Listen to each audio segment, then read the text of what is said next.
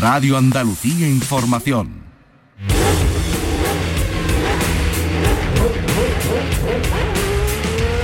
El circuito con Fernando García. Buenas tardes Andalucía. Regresa la montaña a nuestra tierra. Tenemos este fin de semana nada más y nada menos que la recuperación de la subida a Estepona. Y además viene con novedades. En la lista de inscritos, atención, están los campeones de esta modalidad de la montaña de todas las competiciones que se han disputado en las comunidades en nuestro país.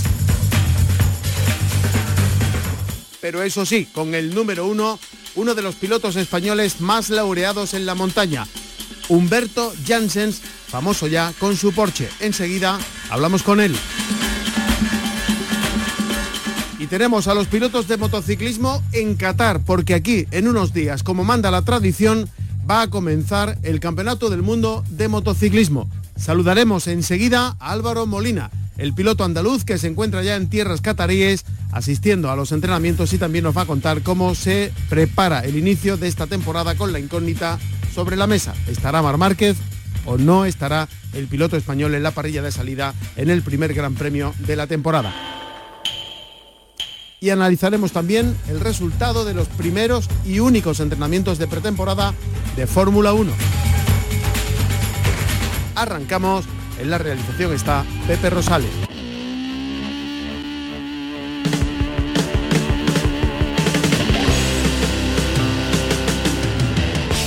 Está a punto de que comience de nuevo el Campeonato del Mundo de Motociclismo. En unos días lo hará, como manda la tradición, en el circuito de Qatar y hacia allí nos vamos, porque está allí uno de los pilotos andaluces más premiados en la historia del motociclismo, Álvaro Molina, el granadino. Álvaro, muy buenas tardes. Buenas tardes, Fernando. Bueno, que... de nuevo esta nueva temporada. Igualmente, ¿cómo pasa el tiempo, eh? Pues sí, muy rápido. Estábamos ahí lamentándonos de que estábamos aburridos en casa y y rápidamente ha llegado una nueva temporada. Y fíjate dónde estás tú ya, en Qatar. Efectivamente, en Qatar. Donde va a comenzar, como decíamos hace unos días, el Campeonato del Mundo de Motociclismo, donde hemos visto ya eh, los primeros pilotos rodando. Esto ya huele a, gasolina, ¿no? Ya huele a gasolina, sí, sí. Hoy he dado una vuelta andando al circuito, han puesto algunos nuevos focos y demás que han mejorado todavía más la ya de por sí buena iluminación que tiene esta pista. Vamos a hablar, Álvaro, por lo que hemos visto, eh, por categorías en principio. En MotoGP, los entrenamientos que, has tenido la oportunidad de, ver, ¿qué, podemos esperar de, esta temporada o al menos de las primeras carreras? ¿Qué es lo que se ha visto? La verdad es que para, para poder hacer un vaticinio de lo que nos va a deparar esta temporada, lo tenemos bastante mal porque, o difícil más que mal, porque solo se ha entrenado aquí. Se cancelaron los entrenamientos de Malasia, no han entrenado en pistas europeas en las que dijéramos que tengamos unas condiciones más normales que aquí y lo que está muy claro es que aquí en esta pista pues las llamadas han ido muy fuerte, pero eso no es nada nuevo. Ya hemos visto muchas temporadas en las que han empezado como un rayo y luego no han acabado bien. También sabemos que la Ducati va muy fuerte. Aquí Miller el otro día hizo un tiempazo, eh, nuevo récord de pista con la Ducati oficial. Pero no es nada nuevo, ¿no? Dovicioso ya nos tenía acostumbrado a ganar aquí con la Ducati, así que la verdad es que hay poca visibilidad, ¿no? Lo que sí que me llama muchísimo la atención, pues bueno, es el rendimiento de algunos pilotos que, que lo están haciendo genial y sobre todo la vuelta de Mark. Eso es la principal incógnita, saber si vuelve o no, pero sobre todo también, una vez que vuelva, ver su rendimiento. Yo creo que va a ser muy interesante. Si tuvieras que poner un titular a lo que hemos visto de momento de esta categoría, ¿cuál sería? No, pues que Ducati y Yamaha parten como favoritas, que Honda ha mejorado muchísimo y que Aprilia sorprende, ¿no? Aprilia tiene ahora mismo la ventaja, entre comillas, de que como no había conseguido buenos resultados la temporada pasada, pues les pasa como a KTM, ¿no? Que pueden desarrollar en un año crucial, en un año en el que esa ventaja va a ser muy importante. De ahí que Vicioso se haya pensado dos veces lo de no ser piloto de pruebas de Aprilia y va a debutar con Aprilia, va a probar en abril en Jerez. Precisamente por eso, porque Aprilia cuenta es el único fabricante que puede desarrollar la moto durante la temporada, mientras que el resto de fábricas pues están tienen el por reglamento el desarrollo está congelado, no pueden cambiar casi nada, ¿no? Muy interesante. Bueno, y hablabas de Mar Márquez, lo hemos visto ya rodando con una moto pequeñita, también rodando con una moto grande. ¿Al final va a llegar o no va a llegar? De momento sabemos que viene aquí a, rodar el viernes, así que vamos a ver qué pasa, ¿no? Viene a probar y si va bien seguirá, si no va bien se volverá. Ya ha estado aquí a vacunarse, como sabéis, en fin. yo veo que evidentemente hay algo que hace pensar pues que la su llegada es inminente, ¿no? Si no es en esta carrera, pues será en la siguiente. ¿Y qué te parece? Hombre, me parece que ahora se están haciendo las cosas bien, con calma, y además se están anteponiendo su salud, su, el, hecho de estar bien o no, a, a, lo que es la pues esa ansia de intentar volver a las carreras, ¿no? Están tomando las precauciones que tocan, en fin, bien, me parece bien. Yo creo que el motociclismo, pues va a cambiar a raíz de, esto. Yo creo que va a sentar un precedente y sobre todo veo con mucha emoción eh, lo que va a pasar con Marc. ¿no? Eh, la gente piensa que volverá a ser lo mismo. Yo creo que su mentalidad va a ser la misma, de intentar salir y arrasar, intentar hacerlo todo a lo grande, con mucha agresividad como nos tiene acostumbrados. Pero no tengo muy claro si eso le va a funcionar nuevamente. Y no sé tampoco si en el caso de que no le funcione va a tener la paciencia y la voluntad necesaria para, para cambiar, porque sería un cambio grande, ¿no? Entonces, la verdad que a mí me, llama muchísimo la atención desde todos los puntos de vista, no solamente como piloto, sino también en el, plano mental, en el plano psicológico, es un reto tremendo. Eh, bueno, hace un año eh, empezaba también el Mundial ahí en Qatar, y, hace un año saltaba la sorpresa. Se dejaba de, celebrar la carrera de MotoGP, nos quedábamos con Moto 2 y con Moto 3 porque los equipos estaban ahí ya. En Italia acababan de aparecer los primeros casos de, contagio, se cerraba, no podía celebrarse la carrera, como digo, de, MotoGP, se cancelaban los grandes premios que venían a continuación. Hay que ver todo lo que hemos dejado atrás. ¿eh?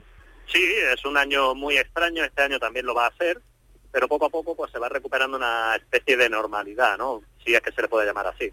Yo creo que fue un año en el que todos aprendimos muchas cosas, en el que a todos nos pilló el coronavirus por sorpresa y del que se han aprendido pues muchas cosas. Creo que este año Dorna está haciendo un trabajo excepcional otra vez, como ya lo hizo el año pasado, y bueno, fíjate que hay muchos otros deportes o sobre todo muchas otras eh, sectores que han sido muy afectados por el por la crisis y por la pandemia y en cambio nosotros estamos pudiendo desarrollar nuestro faena, nuestro campeonato, pues prácticamente o con cierta normalidad, ¿no? Eso es algo que no es fácil. Decía esta mañana Carmelo Espeleta que eh, había en juego en este fin de semana del año pasado, cuando se eh, empieza a, decidir qué va a pasar, estaba en juego el futuro de aproximadamente unas 4.000 familias que son las que forman parte eh, de, este circo del Mundial de Motociclismo. ¿Cómo está marcando la COVID eh, el día a día ahí en Qatar? ¿Qué, notas tú de COVID? Eh, ¿Cómo es un día normal ahí en Qatar? Álvaro. Pues un día normal en Qatar es muy distinto a un día normal, ¿no? Es de todo menos normal, porque fíjate, mira, nada más aterrizar, tienes que llegar aquí con un test PCR, pero es que nada más aterrizar te hacen otro PCR.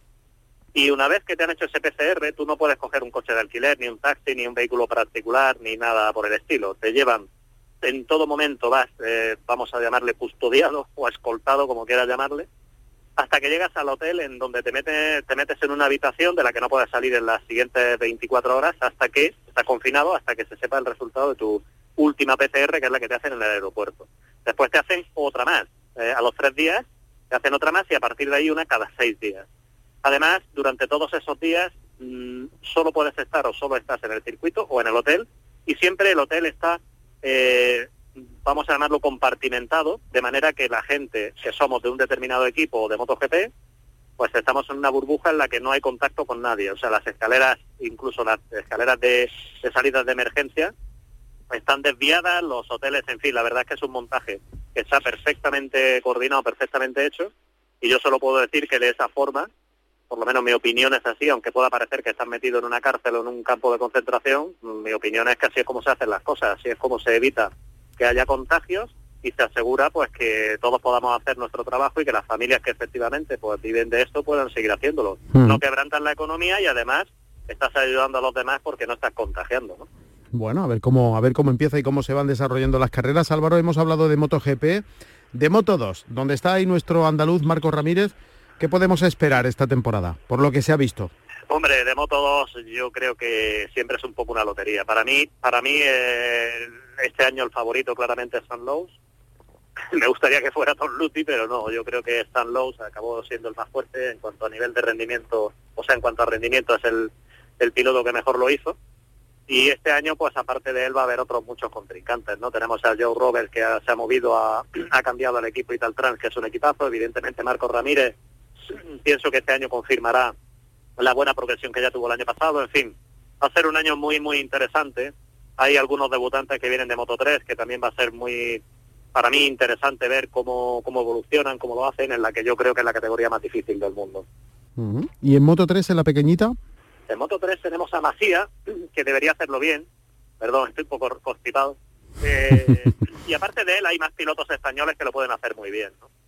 Yo creo que a lo mejor no tenemos tanto favoritismo o tantos favoritos como el año pasado pasaba con Arenas, que era un piloto que claramente luchaba por ello, pero en fin, creo que también lo vamos a tener bien. Hay muchos pilotos que aspiran a ello y que además tienen las posibilidades técnicas para hacerlo. O sea que va a haber pelea, digamos, en general, ¿no? Yo creo que sí. Sí, no, Moto 3 eso es asegurado. Moto 3 Hablábamos, Álvaro, hablábamos, Álvaro, hace un año de, la falta, la ausencia de, de Mar Márquez en, la categoría reina. Si le añadía o le restaba eh, espectacularidad, finalmente vimos que nos, eh, nos estaban ofreciendo un, campeonato muy, pero que muy atractivo, mucho más de lo que en un principio pudiésemos esperar. ¿Este año cómo lo ves? Yo creo que es lo que decía al principio, si Marc vuelve o no, eso lo cambia todo. No solo porque él pueda ganar o no, sino porque mentalmente para sus rivales pues es un golpe, vamos a llamarle así, ¿no? O sea, el hecho de que vuelva hace que los demás pues pierdan, pierdan confianza, sobre todo si su rendimiento es bueno desde el principio, algo que ya os he dicho antes que creo, tengo muchas dudas de que Marc pueda ser competitivo desde el primer momento. Y una cosa más, Álvaro, tu papel, ¿qué vas a hacer este año?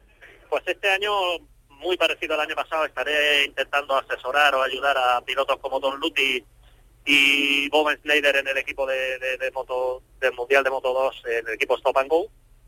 Y luego pues eh, con Prustel, que es un equipo alemán donde hay un par de chavales jóvenes, eh, Jason Dupasquier y también eh, Yamanaka, un japonés.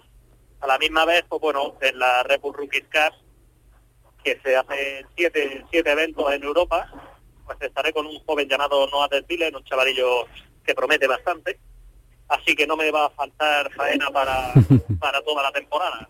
Ya sabes que que no paras. Uno siempre disfruta del trabajo. Muy bien, pues que sigas disfrutando Álvaro, muchísimas gracias, nos alegramos mucho de oírte y ya te iremos molestando a medida que vaya avanzando la, la temporada. Será un placer, un abrazo. Igualmente. El circuito con Fernando García en RAI.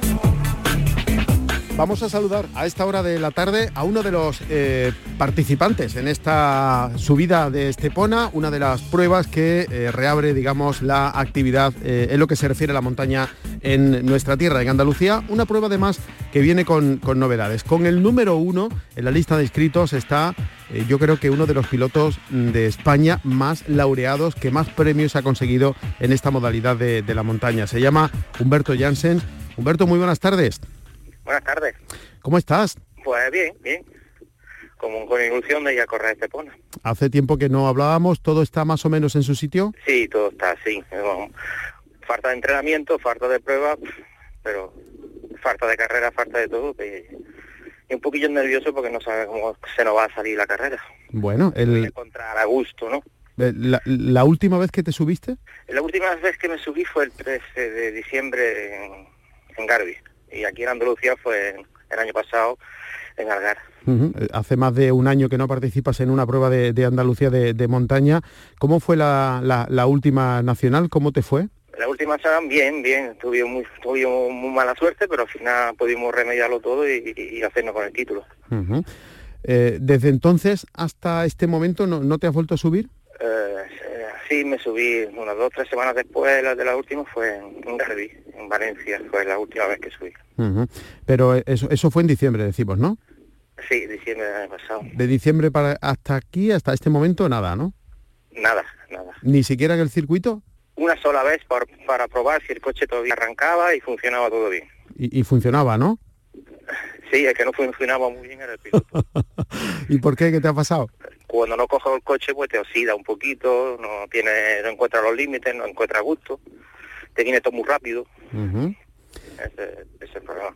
¿Y, si has visto la lista de inscritos de Estepona? Sí, está muy bien, hay muchos pilotos en puntero, vienen de, de, fuera de Andalucía, eso siempre agradece que venga gente de fuera. ¿Has visto los coches? Sí, he visto todos los coches que han venido, viene, viene Fombona, Eso siempre es un reto cuando vienes Fombona. El Lamborghini. Exacto. Eh, tú sigues con el tuyo, ¿no? Sí, sí, no ha cambiado desde 2016, no cambia. Y lo que va bien, ¿para qué lo vas a cambiar, no? ¿O, o, sí? No, si no hay medio para poder cambiarlo, se aguanta con lo uno que tiene. Pero quiero decir que mal no te ha ido, ¿no? No, no mal, no me puedo quejar, no me puedo quejar. Bueno, eh, al que más miedo le tienes, si se puede usar la palabra miedo, que no sé yo si he aplicado aquí a, en términos automovilísticos la palabra miedo está bien traída, pero digamos respeto, ¿al que más respeto le tienes es a Fombona? Sí, el más, eh, el más respeto que tiene es Fombona, pero es que cualquiera te puede saltar, el que menos te espera te puede saltar, al final tiene respeto a todo el mundo. Eh, decíamos que la última vez que corriste en Andalucía fue en, en Algar, hace más de, más de un año. Eh, ¿quién, ¿quién te iba a decir, verdad, que, iba a pasar todo lo que ha pasado? Lo dije yo.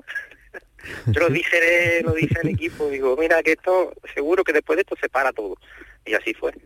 O sea que tú llegaste a Algar, corriste el sábado, corriste el domingo, venciste, te fuiste como campeón y a partir de ahí se acabó todo. Ahí se acabó, sí, ahí empezó todos los problemas y todo, todo lo que hemos vivido. ¿Y qué, qué, has hecho durante este largo año?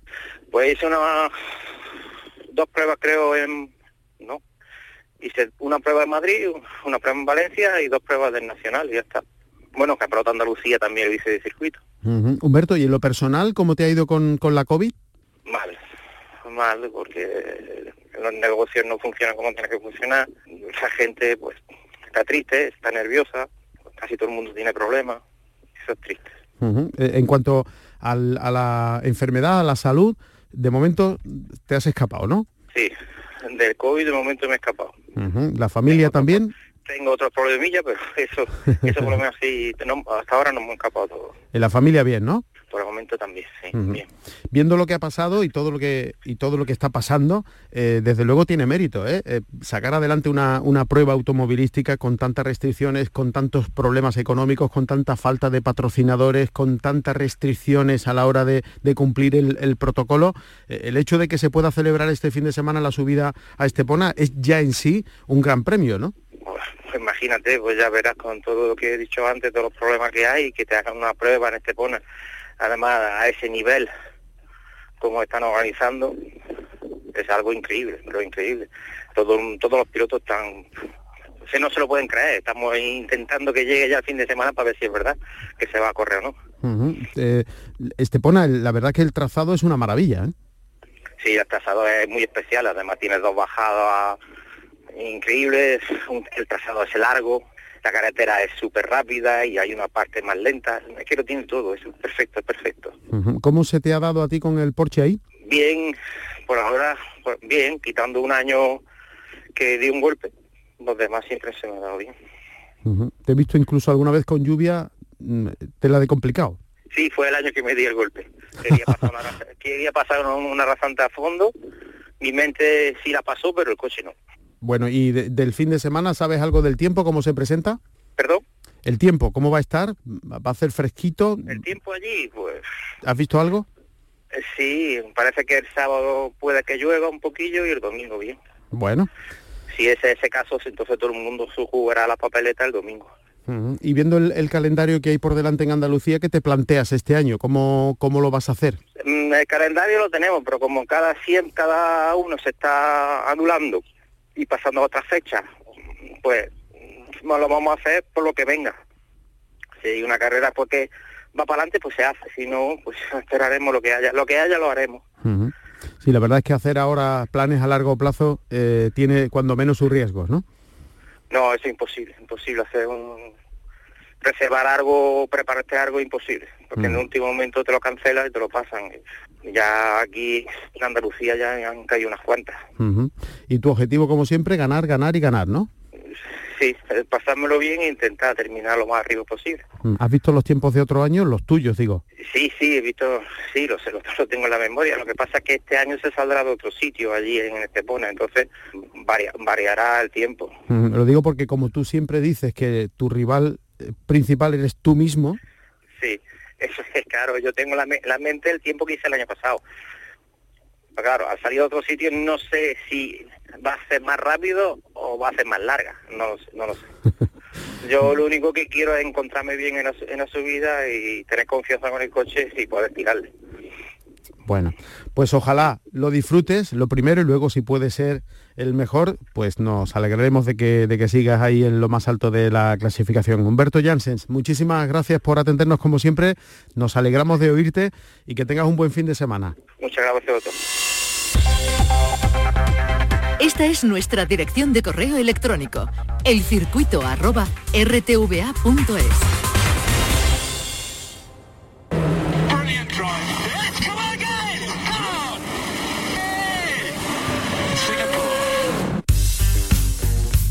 El circuito con Fernando García en RAI. También comienzan a rodar pronto, en unos días, los monoplazas de Fórmula 1 que han vivido el pasado fin de semana los primeros y únicos entrenamientos de cara a esta nueva temporada. Está con nosotros un experto, todo un experto en esto de la Fórmula 1, nuestro compañero José Manuel Zapico. Zapico, eh, muy buenas tardes. ¿Qué Fernando? ¿Cómo estás? ¿Cómo han ido esas virutas de goma durante el pasado fin de semana? Bueno, pues precisamente, precisamente no de goma, pero sí de arena, tuvieron que recoger muchas en una de las jornadas, la segunda jornada, primera, final de la primera jornada, de tres días de entrenamientos en Bahrein, bueno, pues eh, un rato antes de, al rato de arrancar los entrenamientos, alguien avisó y dice, oye, que, que os mandamos desde el norte una tormenta de arena, y eso es una cosa que aquí en España pues no sabe muy bien qué es lo que es, pero allí en Bahrein se conoce que la conocen y, saben muy bien de qué va aquello. ¿Qué aquello qué es? Pues es como una nube gigantesca, como una neblina, que de golpe aparece, lo que pasa es que la niebla aquí lo único que hace es que te deja, te impide ver, pero allí te impide ver y además a los Fórmula 1, que deja de arena perdida la pista, los hace derrapar. Y por lo tanto, bueno, pues entre que no pueden ver que la arenilla les, les fastidia los mecanismos, que son aparatos sensibles, y además que los coches no agarran, ensucian las gomas, pues aquella jornada o aquella media jornada pues se tiró por tierra. Eso me lo ha contado un ingeniero de un equipo con el que estuvimos un par de días. Y si tuviéramos que titular, ¿cómo pondríamos? ¿Qué diríamos? Hombre, pues eh, la verdad es que primero los técnicos, estos ingenieros con los que charlo, lo que me cuentan es primero que mm, no les ha gustado mucho el formato. Date cuenta de que los entrenamientos generalmente antes hace 6, 8 años, los entrenamientos eran ilimitados. Tú te podías montar en la medida de que tu bolsillo como equipo, como escudería, te lo pudiera, se lo pudiera permitir, ¿no? Podías tener 10, 20, 30, 40 jornadas de entrenamiento, entonces tú probabas, experimentabas, eh, podías equivocarte en los entrenos y volver con nuevas mm, mejoras, con un cambio, con un plan alternativo, con dos carrocerías distintas, con una distancia entre ejes diferentes, un montón de ideas, un montón de cosas. Después, aquello, por aquello de ir uh, ahorrando, pues eh, se pasaron a tres tandas de tres días, después a dos tandas de tres días, y esta que ha sido una tanda de tres jornadas tan solo, pues a estos, a pesar de que los coches tengan una prolongación de los del año pasado, recordemos que la normativa apenas cambia, pues les ha salido a poco. Los equipos no les ha gustado mucho porque han dicho, bueno, hemos hmm. podido probar poco. De entrada se ha visto poco y mal. primer, primer titular, foto borrosa. Eso de primero Segundo, eh, Mercedes esconde las cartas porque nadie ha visto dónde debería estar. No, no es normal. Los equipos generalmente, sobre todo cuando el coche cambia tan poquísimo como el del año pasado para el de este, que recordemos el coche es prácticamente igual, eh, un, equipo que acaba de forma tan triunfal y arrasando, arrasando como hizo el año pasado Mercedes, no puede empezar mal un año. Probablemente hmm. siempre hay una prolongación o una continuidad y sin embargo se les ha visto fallones con, mucha avería, con una cosa muy rara, básicamente rara. Red Bull muy bien, McLaren extraordinarios, pero no todavía a la altura de estos dos primeros y el resto pues se van a comerlo todo lo que queda. Eh, ha sorprendido muchísimo el motor Honda, ¿no? Ha sorprendido bastante y más que el motor Honda, ha sorprendido Alfa Tauri. Esto me lo han dicho los propios ingenieros con los que yo hablo, estos que dicen que yo no hablo con nadie. Yo tengo amigos porque los conozco desde muy jóvenes, yo he trabajado con ellos en los mismos equipos incluso. Entonces alguien me decía, cuidadito con Alfa Tauri que va a dar más de una sorpresa.